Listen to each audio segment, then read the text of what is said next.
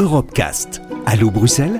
Présenté par Thomas Cox et Ulrich Heugeveld. David Cameron annonce qu'il va organiser un référendum sur le maintien ou la sortie de son pays sur Euradio.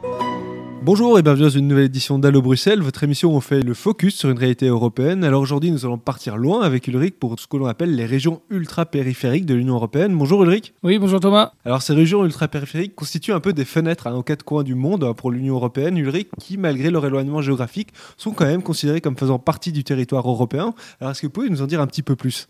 Alors oui Thomas, euh, commençons par rappeler que cet ensemble de, régions hein, qui se comptent au nombre de, de neuf, euh, que l'on nomme régions ultra-périphériques, sont issues de trois États membres de, l'Union européenne, à savoir la France en ce qui concerne la Guadeloupe, la Guyane, la Martinique, Saint-Martin, la Réunion, euh, Mayotte, mais aussi du, Portugal avec les Açores et Madère, et enfin l'Espagne avec l'archipel des, des Canaries. Ces régions sont donc réparties entre l'Amérique du Sud, les Caraïbes, l'océan Indien et, l'Afrique. Elles sont cependant bel et bien soumises aux droits et aux obligations attachées à, à la à l'Union européenne. C'est ce qui les différencie de ce qu'on appelle les pays et territoires euh, d'outre-mer qui, eux, euh, bah, dépendent de, pays membres mais ne sont pas considérés comme euh, faisant partie du territoire communautaire. C'est le cas notamment du Groenland ou de la Nouvelle-Calédonie.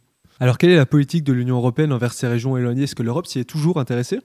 Alors en effet, hein, ces régions, elles sont euh, des vestiges de la période d'expansion euh, coloniale. Elles n'ont pas été euh, directement intégrées à, l'Union européenne. Il faudra attendre l'adhésion du Portugal et de l'Espagne. C'était en 1986 pour que les choses s'accélèrent. Hein. Les deux pays sont concernés avec notamment les, Canaries et les Açores. Et à partir de là, l'Union va développer des programmes pour ces régions isolées et insulaires qui ont pour but de prendre en considération les handicaps géographiques et économiques de ces régions afin de les soutenir. Ce n'est qu'en 1992 que ces régions ultra-périphériques vont être reconnus et l'Union consacre euh, d'importants budgets à ces zones. Ainsi, pour la période 2014-2020, les régions ultra-périphériques ont reçu un fonds de près de 13 milliards euh, d'euros au, fond, au titre des fonds structurels et d'investissement euh, européens. Et outre leur éloignement géographique, c'est quoi leur spécificité? Bah alors c'est sûr que leur développement, leur, leur point commun, c'est que leur développement est évidemment rendu difficile par leur insularité ou des conditions climatiques parfois rudes.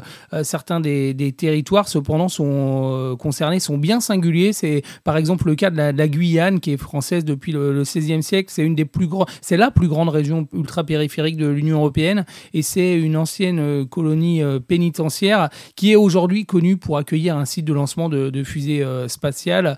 Et la région concentre aussi le plus grand parc national européen. Mais derrière cette vitrine, c'est aussi un des territoires, la Guyane, les plus inégalitaires d'Europe et aussi l'un des plus violents.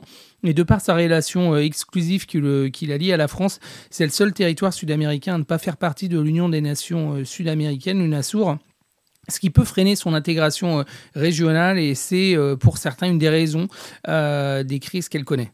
Très bien, merci beaucoup Ulrich, à bientôt. Merci Thomas, à bientôt. Retrouvez l'intégralité des Europecast sur euradio.fr.